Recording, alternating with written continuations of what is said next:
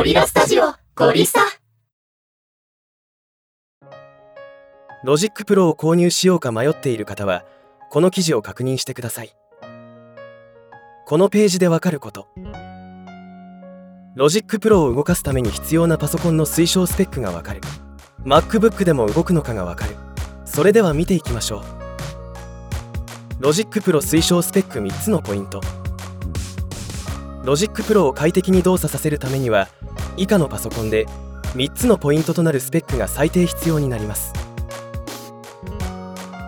インストールするには 6GB のストレージの空き容量フルサイズのインストールでは 72GB のストレージ空き容量が必要になります。1プロセッサー。2.7GHz Core i5 以上。推奨は Core i7 2メモリ。8GB 以上ただし 16GB 以上あった方がいい。3ストレージ。SSD256GB 以上ただし 1TB 以上あった方が便利です。容量がすぐにいっぱいになるので。ここでプロセッサーとはプロセッサーとはまたの名を CPU とも言いパソコンの性能を大きく左右する内部パーツになります。この CPU の中には数十億とも言われるトランジスタや半導体素子などが構築されていて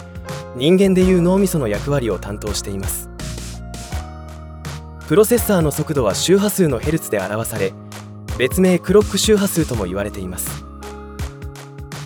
このクロック周波数は数字が高ければ高いほど計算が速くなります。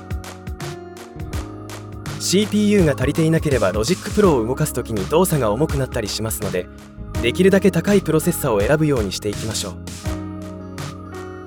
Logic Pro の動作を軽くするには Logic Pro に限らず動作が重くなってきたなどの症状が出てきた場合はキャッシュを削除することをお勧めします。キャッシュを削除すると新たに購入したプラグインなどのが初期化されてしまいますが一旦リセットすることができるので月に1回くらいは初期化するのがいいでしょう。また勝手にサイトが立ち上がったりする場合にも変なキャッシュをインストールしている恐れがあるのでリセットするようにしましょう。間違ってもサイトを信用していろんなところをクリックしないようにしましょう。ウイルスに感染する可能性があります。やり方ですがファインダーの移動を選択しキーボードのオプションを押しっぱなしにするとホームとコンピューターの間に隠しアイコンのライブラリが出てきます。ライブラリの中にあるキャッシュフォルダの中身を全て消します。これでキャッシュが消えるため Logic Pro ないしは Mac の動作が軽くなります。フォルダは間違えないように注意してくださいね。MacBook で Logic Pro はできないのか。MacBook では動作が重くなると心配している方もいるかもしれませんがLogic Pro は MacBook でも操作はできますしスペックがあまりなくても動かすことはできます。またソフトを軽くするために様々なテクニックがありファイルを軽くできますので工夫しながらやっていけば問題ないと思います。 Logic Pro を快適に動かすテクニックはバウンス機能の使い方を参照してください。Logic Pro をグレードダウンするにはロジックプロや Mac が自動的にアップデートしてしまいインストールしているプラグインが使えなくなってしまった人はいませんか？アップデートすると機能が向上し使いやすくなる反面対応していないバージョンのプラグインを使用していると今まで使えたものが急に使えなくなり不便になります。そんな時のためにグレードダウンする方法を記載しておきます。まずは Mac の OS をグレードダウンする必要があります。Mac のグレードダウンのやり方は他のサイトでもたくさん紹介されているので確認してください。Mac のグレードダウンをして OS を前のバージョンに戻すと次に Apple Store の購入履歴を確認します。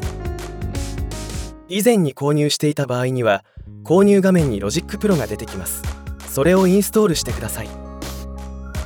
インストールすると旧のバージョンをダウンロードするか聞かれるのでそのままダウンロードします。これで前のバージョンに戻すことができます。間違えてアップデートしてしまった場合や Mac を自動的にアップデートにしている場合は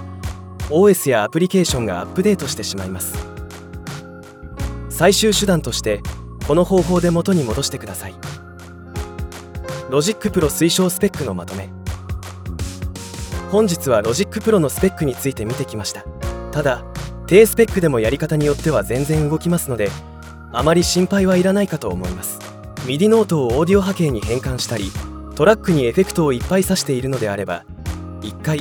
バウンスをしたりすることで Logic Pro 自体は軽くなります。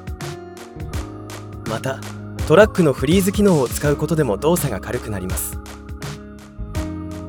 動くかどうか気になるかもしれませんが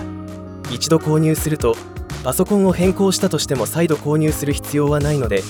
使ってみて考えるのもありなのかなとも思います。それではまた。